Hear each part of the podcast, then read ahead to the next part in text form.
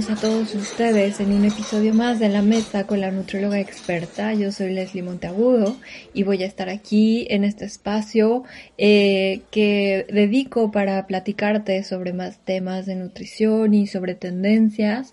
En esta ocasión eh, voy a hablarles de la dieta keto o ceto, que es una dieta cetogénica y está muy de moda hoy en día en México me gustaría muchísimo platicarles en qué consiste esta dieta y sobre todo cuáles son las ventajas y desventajas que tiene el realizarla. Pues les quiero enviar un saludo a todos mis radioescuchas y sobre todo a toda la gente hermosa que me escucha en España.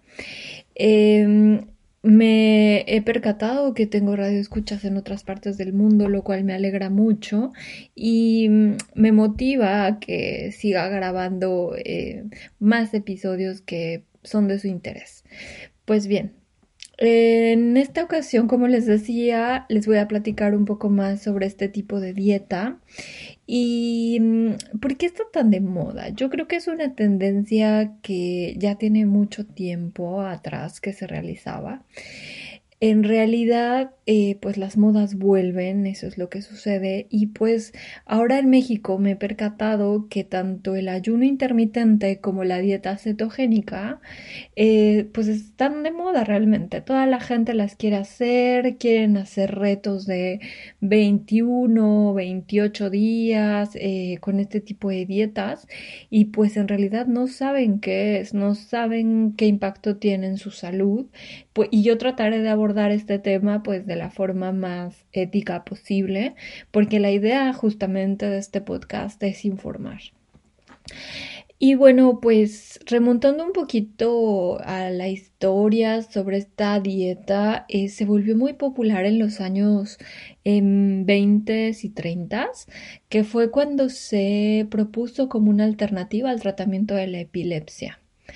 También, eh, pues bueno, empezaron a darse cuenta que era una dieta que pues podía controlar los dolores de cabeza, algunos, eh, pues no sé, em, efectos secundarios eh, relacionados quizá a las, pues a las em, síntomas o a, todo esto que implica el síndrome de la epilepsia. Y bueno posteriormente empezaron a investigar más sobre qué otras funciones podría tener. Se dieron cuenta que en esta dieta eh, pues los pacientes perdían peso. Entonces eh, pues dijeron por qué no implementarla para la pérdida de peso y aquí es donde voy a partir porque la dieta cetogénica, bueno, a, diferencia de una dieta normal y equilibrada, donde podemos obtener pues proteínas, grasas, carbohidratos de los alimentos de una manera un tanto balanceada o equilibrada. Bueno, en esta dieta cetogénica no es así porque predomina el consumo de grasas.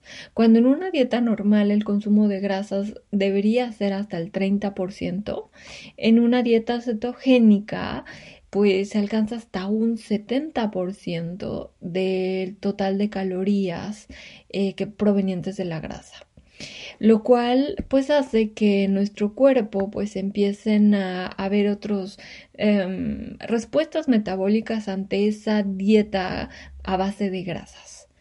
¿Y qué es lo que sucede? Pues entonces, si en la dieta predominan las grasas, pues los carbohidratos no van a ser la principal fuente de energía, como en una dieta normal. Y bueno, las proteínas, eh, pues sí van a tener ahí un rol importante, pero, pero en realidad, bueno, va a ser de un 20% aproximadamente, que es alto también porque las recomendaciones van entre 10 y el 15%. Y bueno, yo sé que ya les hablé mucho de porcentajes y de números, pero en realidad, ¿qué es esto? O sea, ¿funciona o no funciona? Y la pregunta dos es, eh, bueno, ¿y cómo es que puedo perder peso si como grasa? ¿No? Porque pues te podrías preguntar posiblemente, bueno, la grasa en este caso pues podría aumentar mi peso, ¿no? Porque estás consumiendo grasas puras, eh, manteca, crema, mantequilla, eh, quesos, todos los lácteos y carnes rojas, carnes blancas, carnes este, preparadas de una manera extremadamente grasosa. Y esto es lo que atrae justamente a la gente, porque en realidad, bueno, la grasa sabe bien, la grasa le da la palatabilidad a los alimentos. Normalmente, pues si nosotros comemos más carbohidratos, estos carbohidratos van a ser metabolizados y principalmente van a ser nuestra fuente de energía.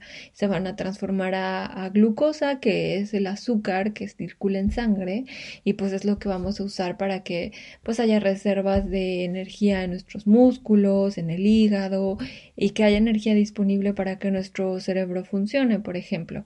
Pero en, un, en una dieta ceto, donde la principal fuente de energía son las grasas, pues entonces el cuerpo va a buscar otras rutas metabólicas para que estas grasas se conviertan en la o principal fuente de energía en conjunto con bueno lo que las proteínas van a pues van a producir también entonces eh, la, principal fuente de energía van a ser los cuerpos cetónicos y bueno, el cerebro va a empezar a trabajar con ellos, ¿no? De una manera pues alternativa, por así llamarlo. Y aquí es donde viene la cuestión de qué pasa si seguimos trabajando, es decir, nuestro, nuestro cerebro, nuestro cuerpo funciona solamente con cuerpos cetónicos. Los cuerpos cetónicos, eh, pues no es glucosa, yo a mis pacientes les explico que es como una falsa glucosa con la que el, con la que el, cuerpo va a trabajar. Pero bueno, en realidad va a generar cansancio, puede generar dolores de cabeza, irónicamente puede generar también pues esa sensación de somnolencia constante cuando hacen este tipo de dietas y pues esto también, bueno, además de ser una desventaja, puede conllevar a que haya otro tipo de riesgos eh, más graves, ¿no? En este caso, las dietas altas en grasas pueden generar estreñimiento, que bueno, no es tan grave, pero lo que sí ya se le relaciona en estas dietas como consecuencia es niveles de colesterol alto, eh, formación de cálculos renales y además, o sea, puede haber retraso en el crecimiento en el caso de niños, lo cual es grave porque, bueno, al final eh, esto no debería estar sucediendo en una dieta normal y, eh, pues bueno, también osteoporosis se ha ligado como una consecuencia a este tipo de dietas. Por eso es que no todas las personas deben eh, ser candidatos a este tipo de dietas. Si tienes una enfermedad cardíaca o si tienes este colesterol alto o si tienes herencia de infartos, debes tener mucho cuidado porque esta dieta no es para ti. En el caso de las personas que padecen diabetes, hoy en día en México, pues la diabetes es una de las principales enfermedades que, que, la población padece. Entonces, bueno, puede aumentar el riesgo de que esta diabetes se complique. Además, eh, puede aumentar el riesgo de, de pues, de que la, la, persona se sienta bastante mal, que tenga hipoglucemias, porque pues no está viendo la cantidad de carbohidratos que el cuerpo necesita. Y eh, bueno, en realidad las, las desventajas pueden ser muchas más, pero yo les hablé de las principales desventajas porque eh, es importante que lo sepa, la gente lo hace de una manera quizá inconsciente o sin saberlo y bueno, pues esto puede ser grave para la salud.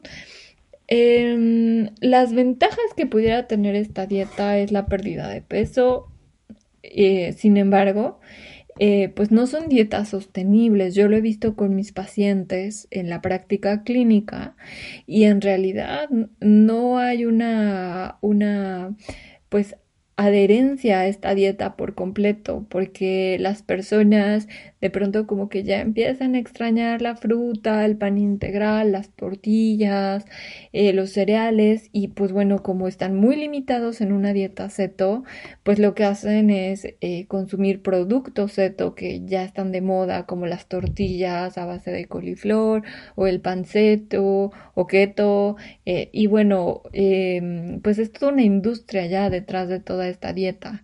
Me sorprende bastante porque eh, mm, me, he dado la tarea de investigar más y aprender más y hay una dieta cetogénica vegetariana. Entonces, o sea, ya está ampliándose un poco más, ¿no? Y, y, bueno, lo que yo quisiera que supieran es que no estoy en contra totalmente de la dieta cetogénica, pero lo que sí me genera bastante ruido es que la gente la está haciendo solamente por porque sea una moda.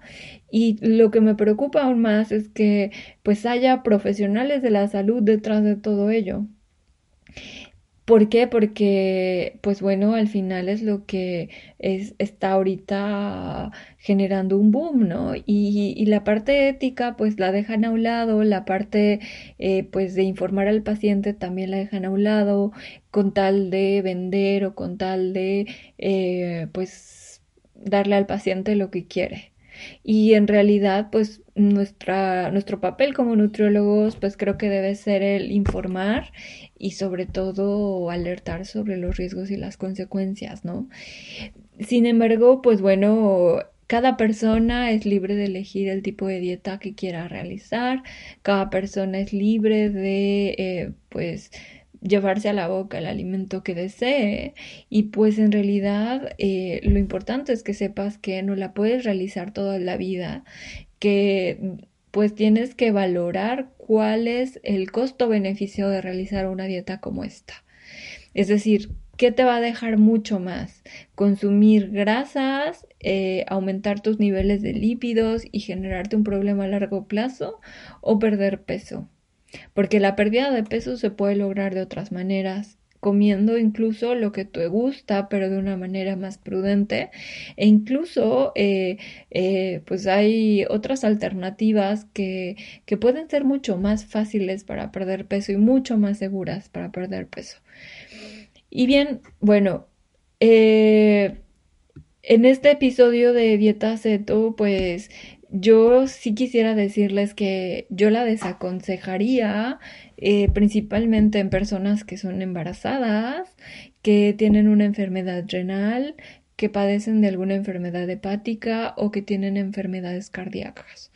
Ojo, si eres un estudiante de nutrición, si estás empezando a, pues, desarrollarte como profesional, pues toma en cuenta esta información, toma en cuenta que estos pacientes también requieren de suplementación por las posibles carencias que una dieta cetogénica les puede dejar. Y pues bueno, como siempre, es un súper placer informarles sobre temas de interés y temas de, de, pues, no sé, que están de moda y que son una tendencia. Acá en Francia las tendencias son otras y pues bueno, próximamente haré un podcast sobre ello. Quiero enviarles un gran saludo, un gran abrazo a todos, todas las personas que me escuchan desde México y también quiero invitarlos a que me sigan en las redes sociales. Me pueden encontrar como nutrióloga experta en Facebook y en Instagram. Y bueno, también me pueden seguir en, en mi blog www.nutriologaexperta.net. Ahí pueden escuchar también este podcast, leer algunos artículos y seguir todas las recetas que he desarrollado durante este año. Y bueno, eh, si estás interesado en tomar algún curso de nutrición, también tengo un curso de nutrición. Puedes eh, ver más información en mi sitio web que es www.nutriologaexperta.com. Es el taller de nutrición óptima y equilibrada y la verdad es que he tenido muy buena respuesta en este taller, por lo cual me siento muy agradecida. Quiero enviarte un gran saludo y bueno, Solo me queda decirte nos vemos y hasta la próxima.